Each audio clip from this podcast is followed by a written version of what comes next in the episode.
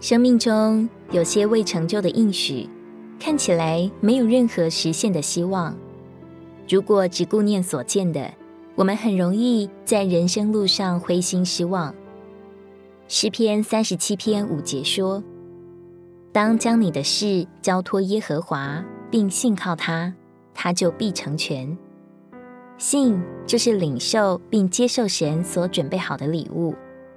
或许我们已经相信了，也来到神面前了，也交托了，也安息着等候了，但仍然缺少一件事，那就是学习接受，学习放下，学习面对一切的事情，并且支取神复活的大能。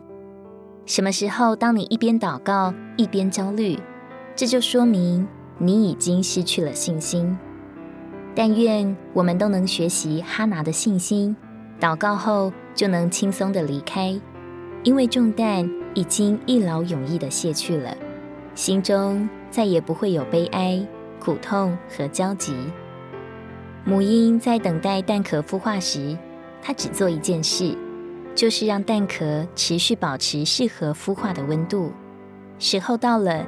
小鹰就破壳而出。但愿我们学习母鹰的信心，在未知数的人生道路上操练凭信而活，凭着信心与神的应许，叫我们积极地往前。